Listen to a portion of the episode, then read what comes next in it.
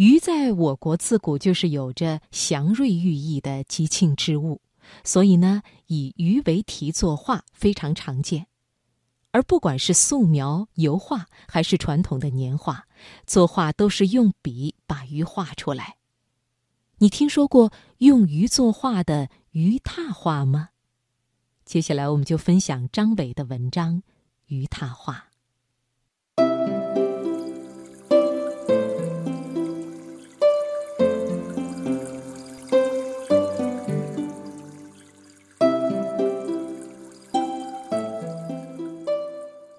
一位多年不见的海边好友，从打磨文字的作家变成了画家。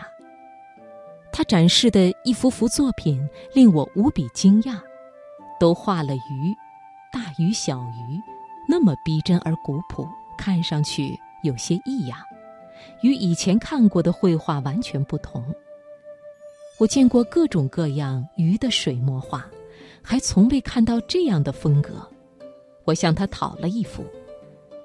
我选中一条一尺多长的黑色大鱼，说：“这好像是一条比目鱼。”他说：“是的，一条比目鱼。”他指着墙上的画，依次告诉我：“紫鳞鱼，鲳鱼，这是一条红鲷，多大的红鲷啊！四斤二两。”最后一句让我吃惊，他显然在说一条真实的鱼。看着我惊讶的样子，他主动解释道：“我忘了告诉你，这不是一般的画，这是鱼拓画。什么是鱼拓画呀？就是给鱼做拓片，像拓碑一样，把宣纸放在上面。这令我更加惊奇了。我马上想到的是，要等活蹦乱跳的鱼死去，等它僵硬时，然后再涂墨，按上宣纸。”鱼毕竟不是石头和木头，这事儿从头到尾做下来肯定麻烦。不过到底有多麻烦，我怎么也想不清楚，只觉得这种办法高明而巧妙。他能够想得出，真不简单。也许只有生活在海边的艺术家才能有这种奇思妙想。我知道他喜欢出海钓鱼，是海猎能手，也是烹鱼高手。大概就是这种海上生涯给了他灵感，让他成为一个特别的画家。我尽力发挥想象说：“如果没有猜错，你肯定要把逮到的大鱼搁置一会儿，等它不动了才开始动手。这大约需要多次实践积累经验，比如墨色浓淡、宣纸按上去轻拍重拍、怎么把握力道等等。”会有许多技巧。宣纸接下来还需要动动画笔，最后才能题字落款，成为一幅作品。我向一位内行这样说时，其实内心里已经在琢磨怎样亲手做一幅鱼拓画了，因为这种画是在现成的鱼身上印刷出来的，算是一种工艺，只要掌握要领就能完成。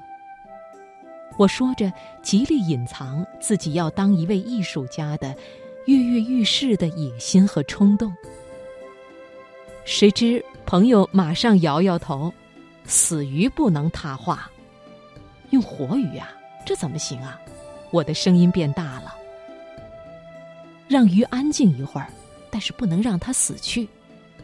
安静的鱼和死去的鱼是不一样的，死鱼踏出的画儿。”也是死的，那就没什么价值了。听上去既有道理，又过于玄妙。我甚至认为他有点太较真儿，或是太讲究了。换了自己，一定不会这么做，因为显而易见的道理，只有死去的鱼才会有木石一样的标本作用，那时候操作起来才得心应手。我微笑不语，看着他。我让鱼安静下来，让它睡一会儿，在这段时间里抓紧完成。怎么让它睡着啊？一点酒。我明白了，他醉眠后，他开始往他身上小心翼翼的涂抹。怎么涂？如预料之中，他语焉不详，大致就是按照丰富的经验施墨，而且在宣纸和鱼结合成一体的时候，拍案之间需要高度的技巧。鱼鳞、鱼鳍，特别是鱼的眼睛，都要传神的表达出来。他一再强调眼睛，这使我想到，鱼是有神气的，鱼是有神采的，鱼是有心情的。是的，我不得不确认这样的一种理念，也就是一切高妙的艺术都是精神的再现、个性的表现。而对于一条海中生灵而言，最能传递这一切的，当然只能是眼睛。他要注视，他的悲哀或怜悯都要从目光中流露。他从自己的那个方位投向人间的神情。即便在这样的瞬间，也不会泯灭。我想，作为一个艺术家，这种揣测和把握，当是至关重要的。这是一切艺术及心灵劳作的关键所在。他告诉我，一张好的鱼拓画，可以把鱼和鱼之间的不同表现出来，也可以将同一种鱼的不同时刻表达出来。不同的鱼。不同的时刻，都在画纸上凝固了，却是凝固了栩栩如生的那个瞬间。